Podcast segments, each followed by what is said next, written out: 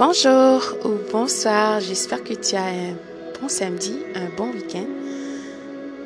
Merci d'être à l'écoute et de partager ce moment avec moi. Donc, ne manquez pas l'épisode de ce lundi.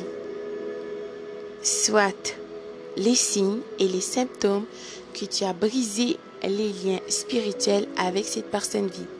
Les signes et les symptômes qui démontrent clairement que le pervers narcissique n'a plus d'emprise sur toi. Les signes et les symptômes qui montrent que tu t'es pardonné et tu avances vers toi pour devenir la meilleure version de toi. Les signes et les symptômes qui montrent que tu as brisé cet attachement toxique et ces dissonances cognitives. Les signes et les symptômes qui montrent que tu as compris, tu as choisi toi, donc le pervers narcissique n'a plus d'emprise sur toi. Sur ce, à très bientôt. Bonjour, bonsoir.